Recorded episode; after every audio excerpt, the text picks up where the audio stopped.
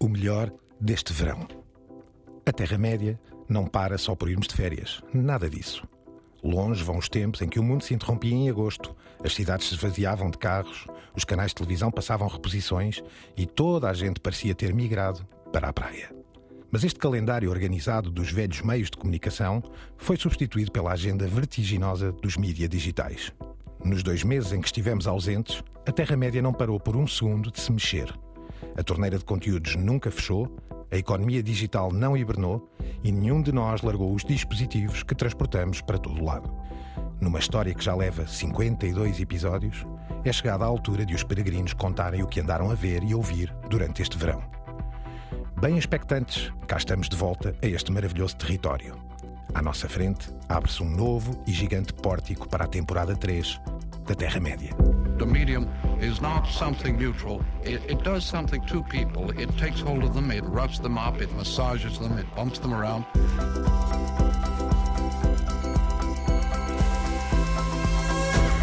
The medium is the massage. Caros peregrinos, eis que, ao fim de dois meses de obscuridade, desaparecimento e evasão, cá nos encontramos de novo à porta da Terra-média. Álvaro Costa, El Guru Radiofónico. Muchas gracias, amigo. Francisco Marino, professor de mídia, eu, Gonçalo Madril, da RTP. Cá estamos os três, com o pezinho pronto a entrar, E- botas na lama. E venha a confusão de um verão, Álvaro, que se calhar não foi assim tão A silly. primeira questão é mesmo essa: o que é que são dois meses no mundo digital, onde vivemos, ponto final, já não estamos fora, estamos dentro, queiramos ou não, e acima de tudo, a a ideia temporal das estações. Como tu disseste muito bem, o verão, de alguns anos atrás, não muitos, quer dizer, não havia sequer smartphones, e não foi há muito tempo. Nem mais, nem mais. Só para começar aí, ou seja, é mais difícil agora, em 2023, fazer, e ao, e ao longo do programa vamos tentar, fazer um resumo eh, de tudo aquilo que acontece no verão. Estes dois meses, Francisco, e eu começava com este título eh, auto-inventado: Qual Silly Season? O Twitter mudou para X. Os guionistas em Hollywood estão em greve e têm estado em greve. Pelos vistos, há uma senhora chamada, de facto, Barbie Oppenheimer. Trump a caminho de julgamentos. Guerra da Ucrânia cada vez mais tecnológica. O futebol feminino com recorde de audiências, Rubiales e o beijo do ano, o futebol arábico cada vez mais mediático, sabemos bem porquê, os Estados Unidos em quarto no Campeonato do Mundo de Basquetebol, que não acontecia há 53 anos, a MGM, o gigante de mídia, e o Caesars, esse casino mítico de Las Vegas, a sofrerem ciberataques. A NASA contrata um especialista para OVNIs, assumidamente. As múmias alien aparecem no México, enfim. bem, bem acolchoadas. Aliás, Eh, acho que os OVNIs, em determinada altura, vão ter que ser um tema aqui, porque estão-se a tornar uma tempestade mediática. Nem é? mais, nem mais. O Woody Allen esteve em Portugal e por pouco não é cancelado, está da linha aí no arame, digamos assim. O iPhone 12 afinal emite radiações e é quase irradiado de França, mas enfim, está aí o iPhone 15 e a Apple disse que vai resolver o problema do iPhone 12. Há uma nova Coca-Cola que é co-criada com inteligência artificial chamada Coca-Cola Y3000. Supostamente projetam aquilo que poderá ser os sabores ideais do ano 3000, veja-se lá. E entretanto, em Portugal há muitas rentrées dos nossos mídia todos. Continua a dúvida de quem é que vai comprar o grupo Cofina. Há um debate sobre o financiamento dos órgãos de comunicação social que nasceu nos Açores. Os podcasts continuam em crescimento. Enfim, qual silly season é esta? Francisco, vamos já direto ao primeiro tema e que tu trazes como pergunta proposta: Twitter is dead? Is Twitter dead? O Twitter está morto? Queres explicar? Bem, formalmente está, não é? Mudou de nome para X aqui durante as nossas, as nossas férias. Nós que estivemos a acompanhar estas guerras do Twitter, perdemos o, o desenlace, não é? A mudança, a mudança de nome ocorreu quando estávamos de férias e é surpreendente. Não é normal um comprador, não é? Alguém que adquire uma marca totalmente estabelecida mudar de nome desta forma e pode ter efeitos negativos. Aliás, o primeiro efeito todos nós sentimos, quem está no Twitter, que é ligarmos o telemóvel e não darmos com a aplicação, porque estamos de tal forma treinados à procura de um, de um passarinho azul e foi substituído por um X a negro e branco. É difícil compreender. Nós já falámos aqui muitas vezes que ele é imprevisível, impetuoso, teimoso e aqui foi provavelmente uma das grandes demonstrações disso mesmo. É talvez uma das jogadas do ponto de vista do marketing mais arriscada da história do, dos mídias. É? E pelos vistos, Álvaro e Francisco, com plataformas uh, e a concorrer a preverem a morte do Twitter e a aproximarem-se do Mastodon, o Threads uh, e por aí fora, não é, Álvaro? o espaço, digamos, áreas mais, hum, enfim, alt-right, não é? Direita alternativa. Hum. A questão do selo azul, que já aqui trouxemos, não é? E o facto de ter que haver certificação, mas o próprio processo de certificação ser ele mesmo em si meio duvidoso. Mas, é... mas há aqui uma questão interessante, talvez se recordem do PayPal e da X.com, já na altura, se forem Empresas de Elon Musk, não é? Exatamente. E de Peter Thiel, dois nomes fundamentais, eu diria quase entre heróis e vilões de James Bond, escolham. O X sempre fez parte, digamos, da estrutura mental do sul-africano Elon Musk. Saiu agora, exatamente esta semana, no mercado americano, uma biografia que durante este fim de semana foi trabalhada de uma forma incrível, tentando explicar algumas das atitudes que, como há pouco o Francisco dizia, nos parecem absolutamente incompreensíveis,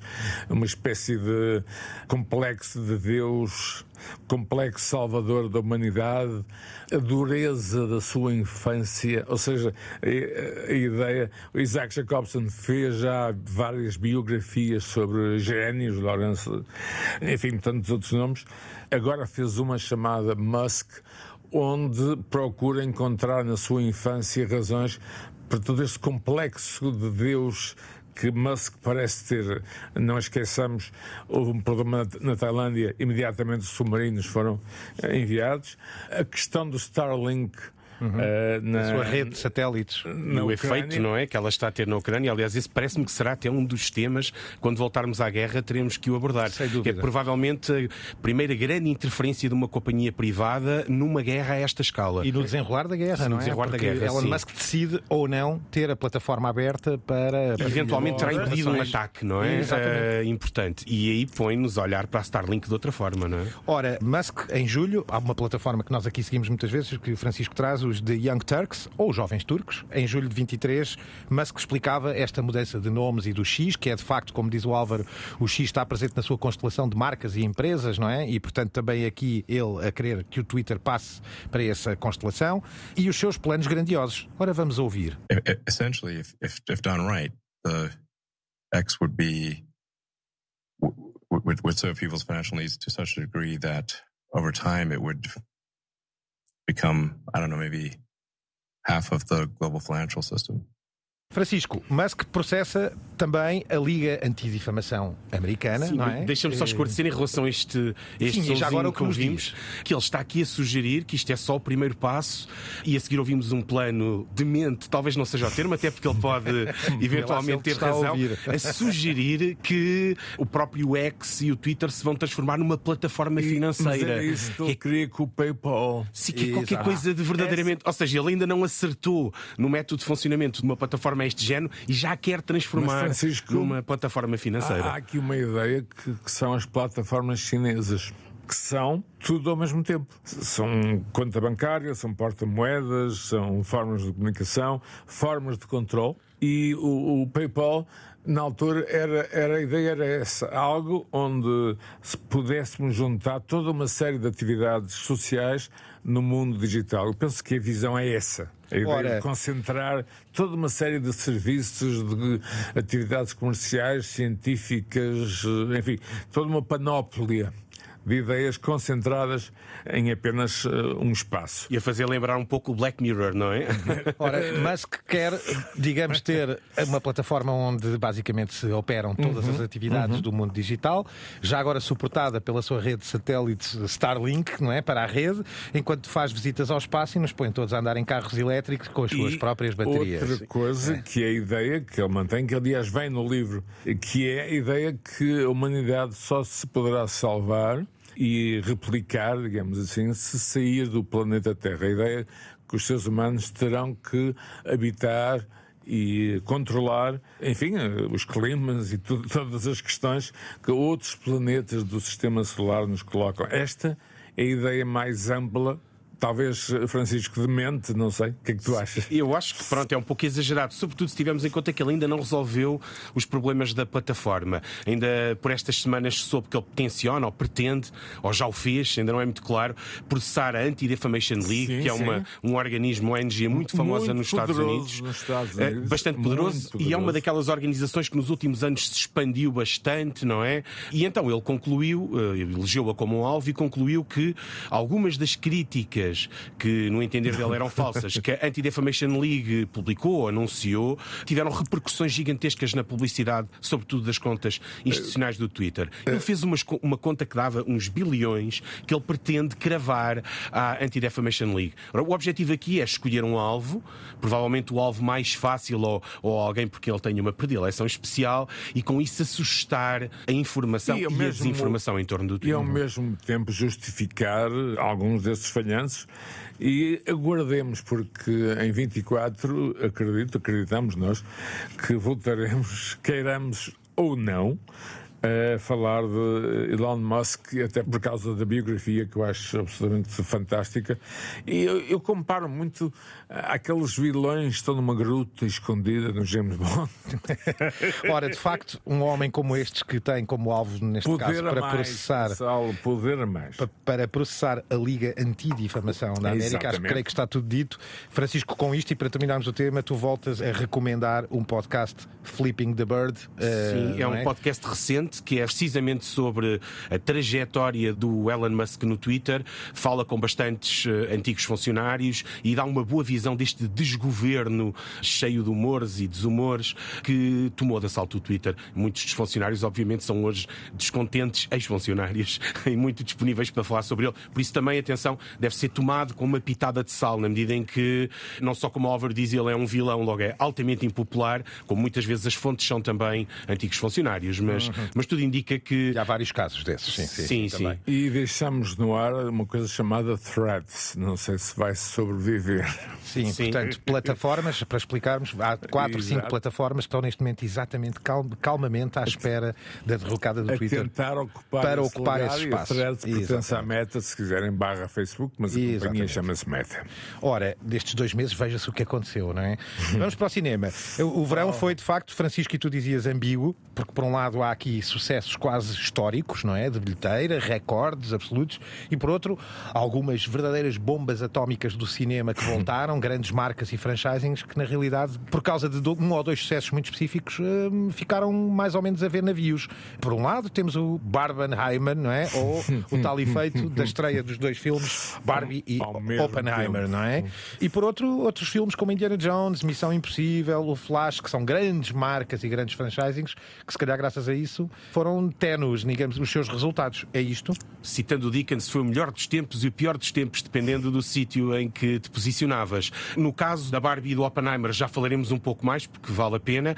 Agora, provavelmente os três grandes fracassos do ano, ou pelo menos no cinema mainstream, são o Indiana Jones, a Missão Impossível e o Flash. Uh, os três ficaram abaixo dos orçamentos em termos de bilheteira, o que não é um bom sinal, ou seja, provavelmente darão lucro no streaming, mas ficaram abaixo.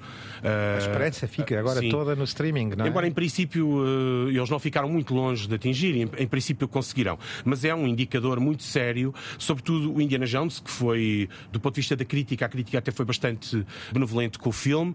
A própria Missão Impossível foi muito celebrado como filme de ação. O Flash deve-se sobretudo a uma série de histórias em torno do protagonista que motivaram muitos boicotes. Mas há outro caso aqui que eu não meti como um fracasso porque fez mais em bilheteira do que o orçamento do filme, que é Pequena Sereia, que mesmo uhum. assim está muito abaixo das expectativas habituais da Disney, que uh, normalmente olha para estes filmes como pensando em multiplicar os, os orçamentos. E aqui não foi isso que sucedeu.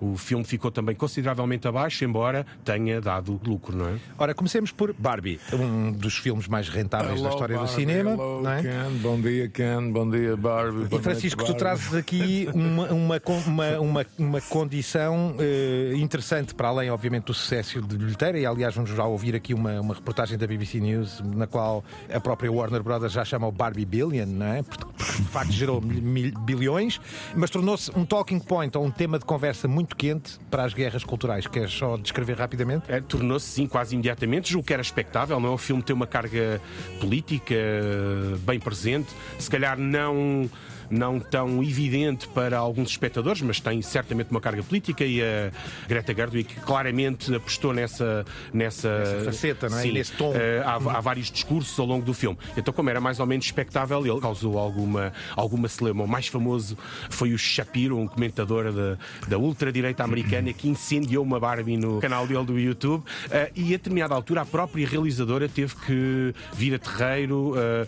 defender que o filme não era anti-homens, que era o argumento o argumento dele. De qualquer maneira, é um filme que tem vários níveis de leitura, não é? Se o primeiro é, é, é mais fácil de interpretar, o, o, subtexto não é tão claro. A Sight and Sound tem um excelente artigo sobre isso, a quantidade de contradições que o filme envolve, embora eh, seja bastante elogiosa para o filme. No fundo, um filme que tem esta dimensão política acaba sempre por ser uh, atacado pela carga política, mais por vezes até do que pela qualidade do filme. De qualquer maneira, não sei se foste ao cinema, Álvaro, nesta altura, mas era surpreendente ver filas nas bilheteiras. Era uma coisa que eu já não via há algum tempo. Mas nós deixámos aqui a possibilidade de apostas. Mas uh, Álvaro ficou, obviamente, a Barbie e previa-se que fosse o recordista nesta batalha. Sim. Indiscutivelmente, apesar de tudo aquilo que o Francisco disse, e muito bem, há uma série de camadas. Sabem uma coisa curiosa? Eu, eu estive a rever o All That Jazz, Bob Fosse, e, e há uma altura em que há um comediante que refere, é um filme dos anos 70, Canon Barbie. Exato. Canon Barbie ou Barbie. Eh, mais propriamente, é, é, faz parte do imaginário cultural popular é, norte-americano.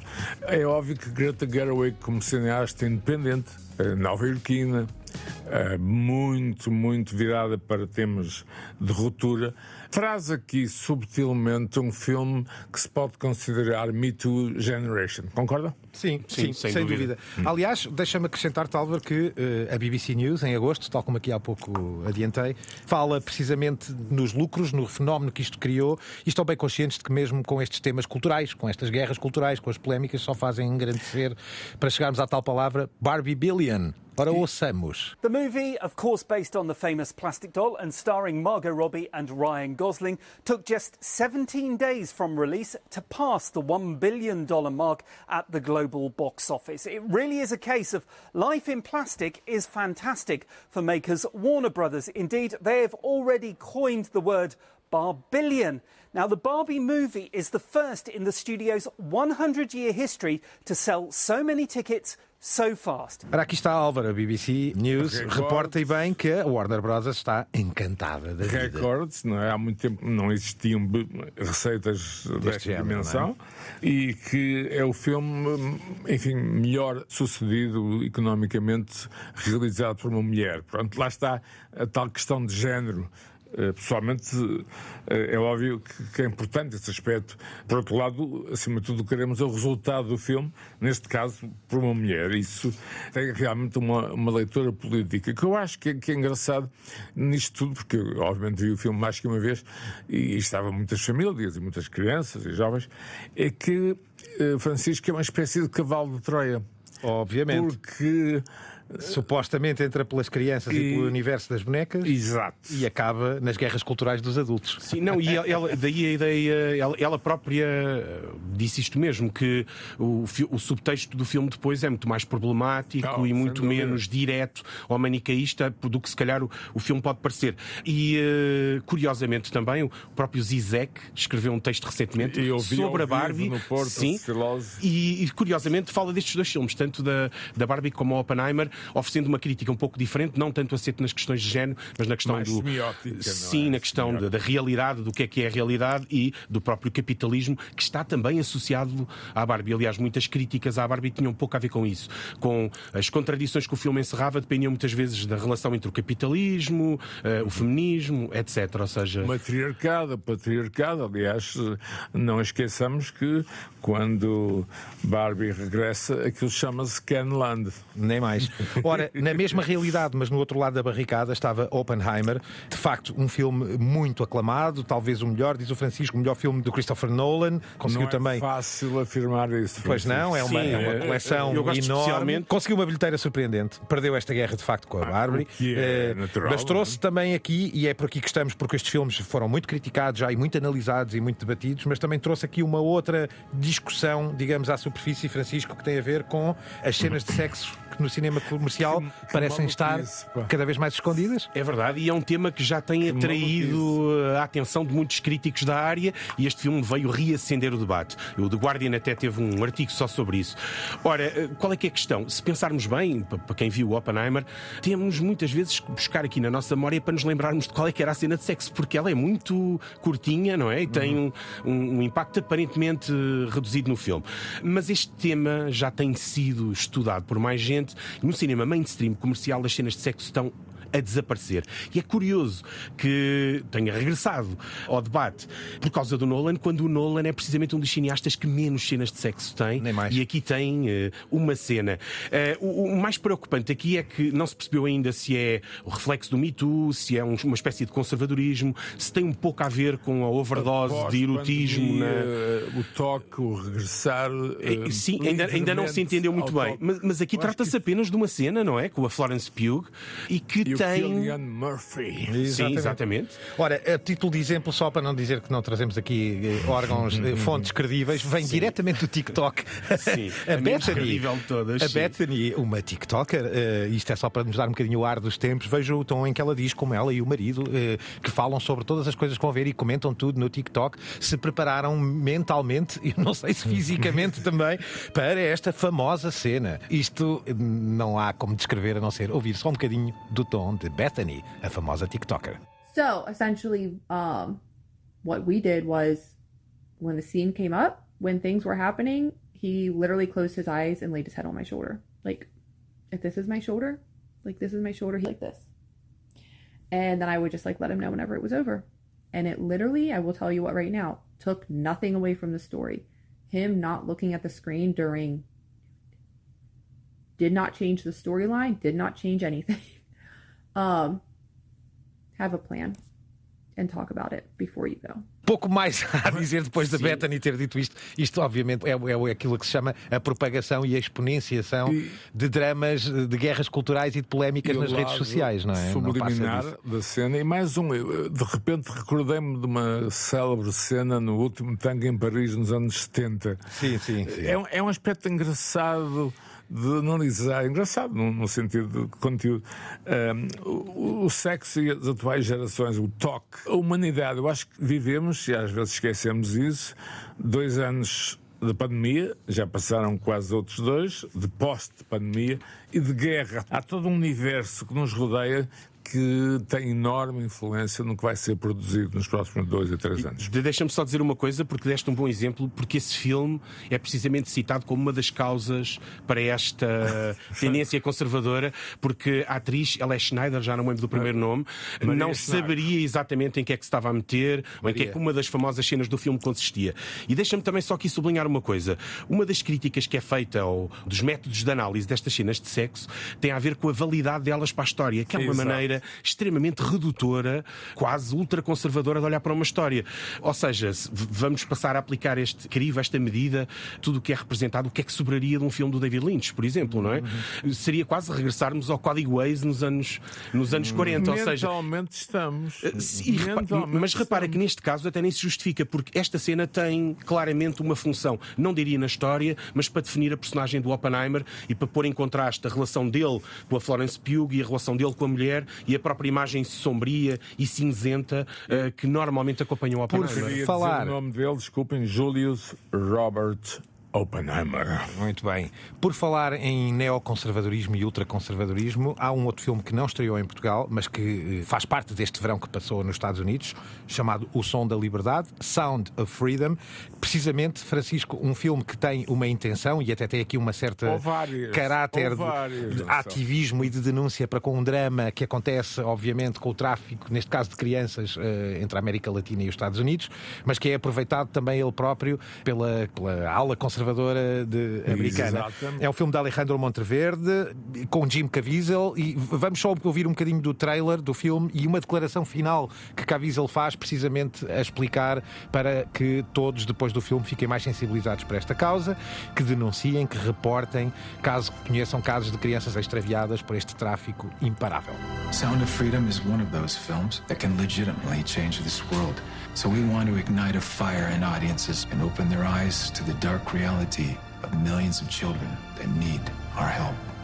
Let's make this film a historic event and the start, the end of child trafficking. Theaters across this country are already selling out. Pre-order your tickets today and you can send the message that God's children are no longer for sale. E aqui está a história de um. Começa por ser um, o Jim Caviezel, esta personagem, um apoiante, um possível apoiante de Trump. É personagem, não, a personagem é baseada mesmo numa figura que existe, um senhor chamado Tim Ballard, que é um apoiante irredutível do Trump, e baseada de forma muito livre, para não dizer que é uma aldrabice pegada eh, da, da história dele, e que tem, obviamente, o condão de reunir todos os talking points, ou seja, todos os assuntos quentes da agenda da direita norte-americana, e foi vendido. O marketing foi todo preparado para igrejas, organismos de direita no sul dos Estados Unidos, e daí o sucesso que ele teve do ponto de vista da, E- da bilheteira nos Estados Unidos. E Francisco, não esqueçamos que não encontraram ninguém naquela célebre e famosa pizzaria em Chicago. Sim, sim. Nem mais, nem mais. E, Lembram certamente, para quem não, não esteja atento, tem a ver com Hillary Clinton e com uma campanha na altura que havia uma rede sinistra de pedófilos ligados à, à esquerda e aos democratas. Pizzagate. Um centro, Pizzagate. Este filme pode ser interpretado de várias formas e, e no, no mundo em que vivemos não vai haver, digamos, um centro. Não há centro. Portanto, a interpretação vai ser extrema em relação a este The Sound of Silence. É a Barbie da aconteceu- direita americana, Exatamente. não é? No fundo. Aconteceu este verão, nós não vimos, mas deu que falar e, portanto, para estarmos atentos, porque eh, será já uma boa sugestão a pensar nos próximos tempos, quando o filme chegar a Portugal.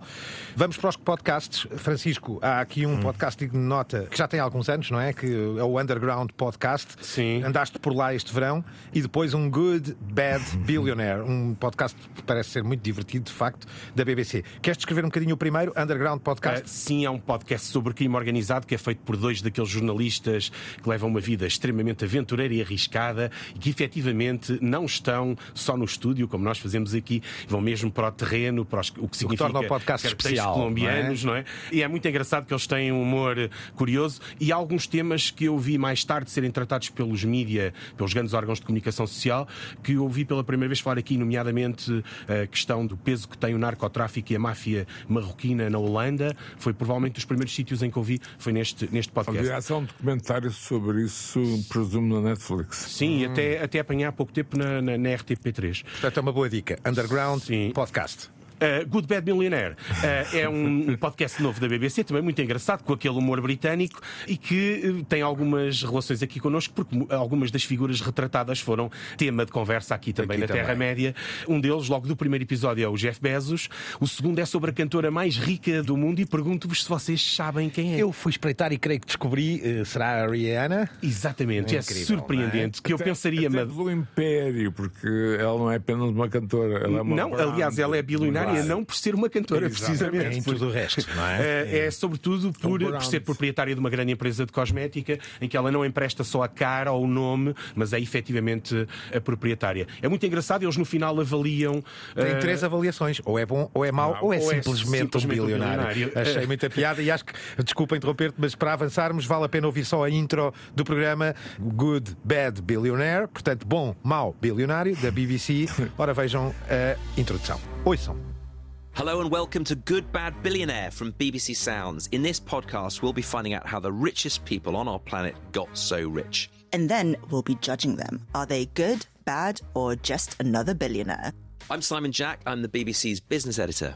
And I'm Zing and I'm a journalist, podcaster, and author. E de volta aqui a algo, Francisco, que merece também destaque deste verão e para ti, Álvaro, também. A Apple parece ser, de facto, eh, e com as estreias que aconteceram este verão, estreias e regressos e, e renovações de temporada, a especializar-se na área da ficção científica na, na sua plataforma de streaming e na sua produção de ficção, correto? É, mais do que isso, uh, construir, até porque tem cash disponível, uma série como The Morning Show. Exatamente, por exemplo, muito dinheiro investido em séries. Nós, aliás, aqui temos descrito a Apple como, eh, a Apple TV, neste caso, eh, como um, grande investimento na qualidade acima de tudo, não é? Sim, e temos aqui trazido vários títulos que assim o demonstram. Mas agora na ficção, Francisco, Foundation, eh, trazes dois, três nomes que marcam essa ideia. Sim, o For All Mankind, que é provavelmente uma das séries de referência, séries bandeira, o Invasion, uma série de ficção científica muito, muito popular e que também é uma inversão ao, ao aos estereótipos da ficção científica, pois uma série de que nós falámos várias uh, vezes no verão, sim, uh, e que só concluiu, já nós estávamos de férias, que é o Silo, que é provavelmente uma das séries de, do, do ano, ano, muito bem feita, e, muito bem e conseguida. Francisco inclui Foundation. E Foundation, que, é. sim, que está ainda. Uh, sim, que estreou a segunda sim, temporada. Estreou a segunda temporada. Um estará, mês, julgo que está para aí no, sim, no sexto episódio. Creio aí. que sim, sim. E, e, que tenho seguido também atentamente, porque é de facto divinal do ponto de vista visual. É uma série que mistura aqui mitologia, não é? Mitologia cósmica. Isaac, uma guerra de, e uma batalha interessante do ponto de vista científico é a visão das religiões e da ideia de que na dimensão de vários planetas, de várias galáxias, há também problemas religiosos, não é? E, e seguidismo. Sim, e tem todo, toda a base política, como o Álvaro aqui dizia, do, do Asimov, não é? Sim. É um mundo muito complexo e muito completo, mas acima de tudo acho que espalha bem esta, esta ideia de, da ficção científica da Apple e das séries em geral estarem dirigidas para um público mais diferenciado, mais sério. Uhum. E, enquanto a Disney explora o filão do Star Wars, por exemplo. Claro, não? claro. Repara, Francisco, que o Morning Show tem nomes muito importantes, como Jennifer Aniston. Uhum. E é uma espécie de versão interior de Succession, num sentido em que há uma série de situações, há quem suba, há quem deixa, há quem faça umas patifarias. A história e, de um famosíssimo programa da manhã, da manhã nos é? Estados Unidos. Tem enorme intensidade e aparentemente o canal vai ser vendido a alguém que nada tem a ver com isso e há uma, uma figura do, enfim, da administração que diz, ah pá, eles querem comprar isso, compram automóveis. Portanto, também nada que não nos seja estranho. Ora, desta nova casa da ficção científica que é a Apple, ficam estes títulos: For All Mankind, por toda a humanidade, Invasion, Silo ou Silo e esta nova temporada de Foundation que aqui deixamos com o trailer. An empire breathes respect. It requires it for its life. The Foundation is a threat to me. I will look at them in the eye and reclaim what is ours.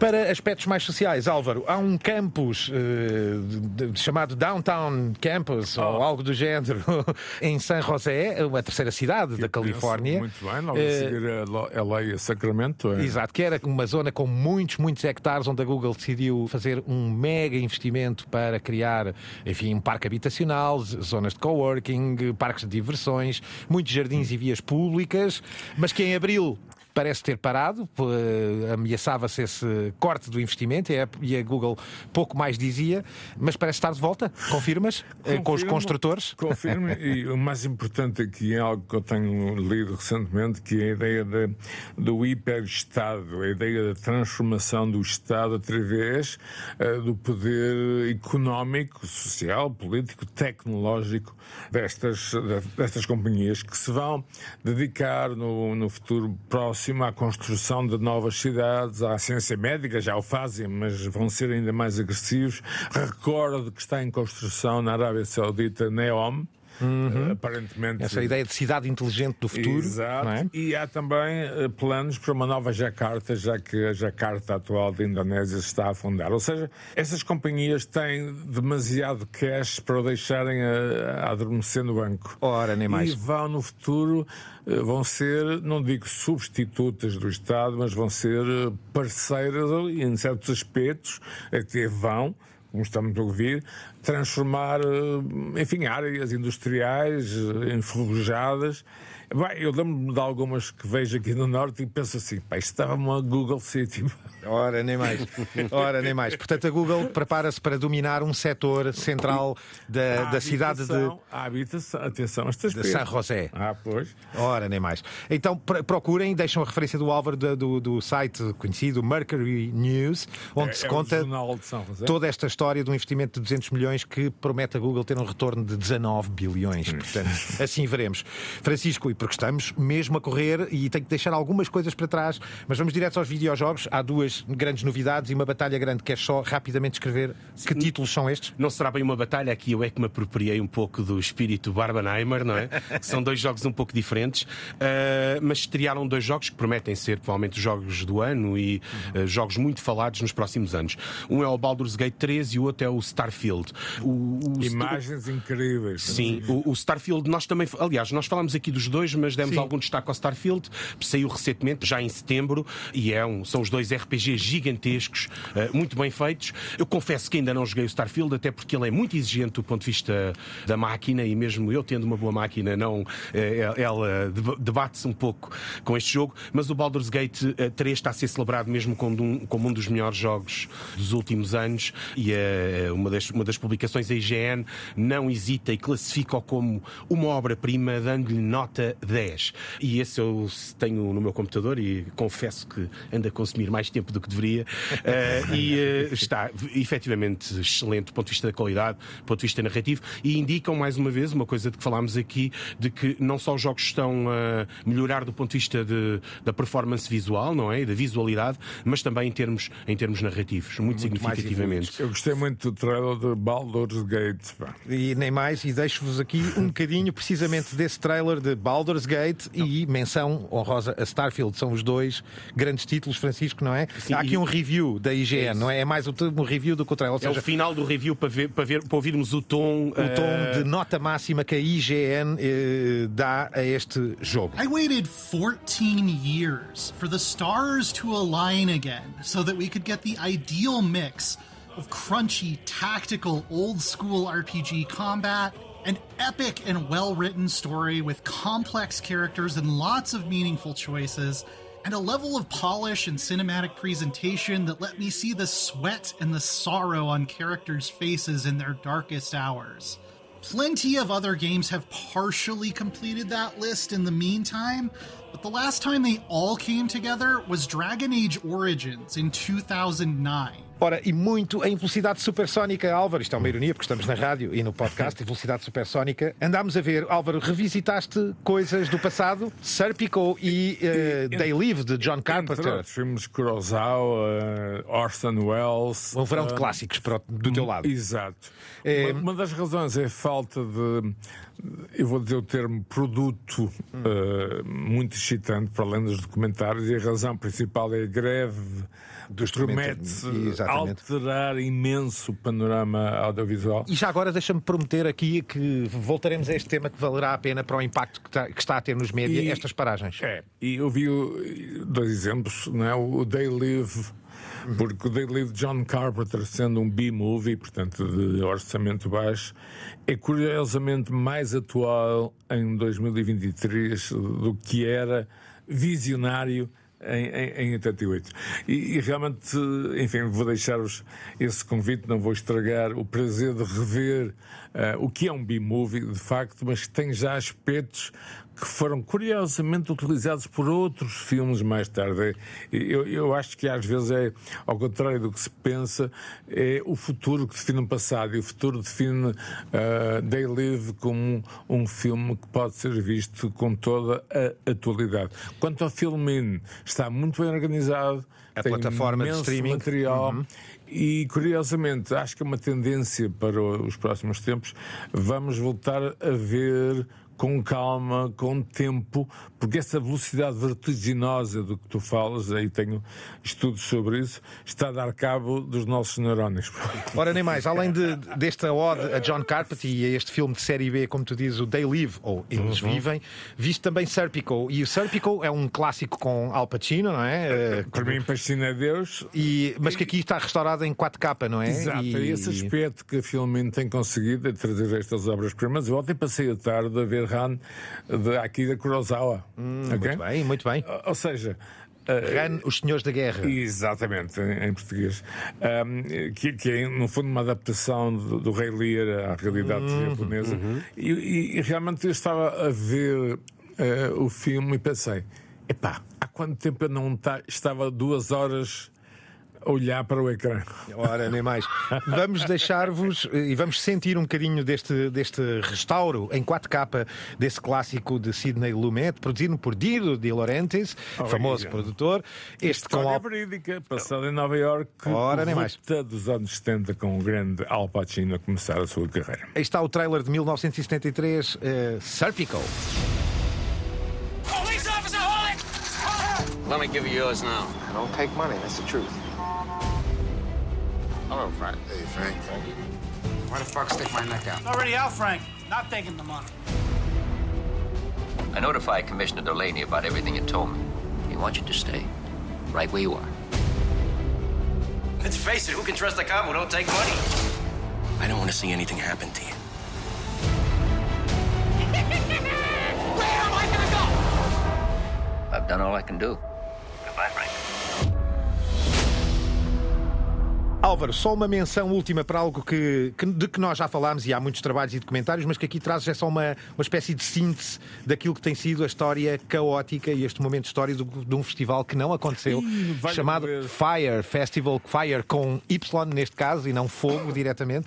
Mas esta é uma montagem muito engraçada feita. É. Vamos só ouvir, peço só para ouvirmos primeiro, é produzida pelo The Full, uma plataforma online que se diverte bastante a fazer compilações bem editadas de vários temas ou de várias polémicas e conceitos. Esta sobre o Fire Festival que não aconteceu. Here's a reminder of what's been called the biggest fraud in music festival history. The most insane festival the world has ever seen. Pablo Escobar's Island, and I said, "Oh my gosh, Biggest event in a decade, I promise you. I'll be there. I mean, everyone's supposed to be here, like Bella Hadid, Kendall Jenner. Kendall Jenner was reportedly paid $275,000 to hype Fire Festival. The cultural experience of the decade. Fire Festival. No! Turn this bus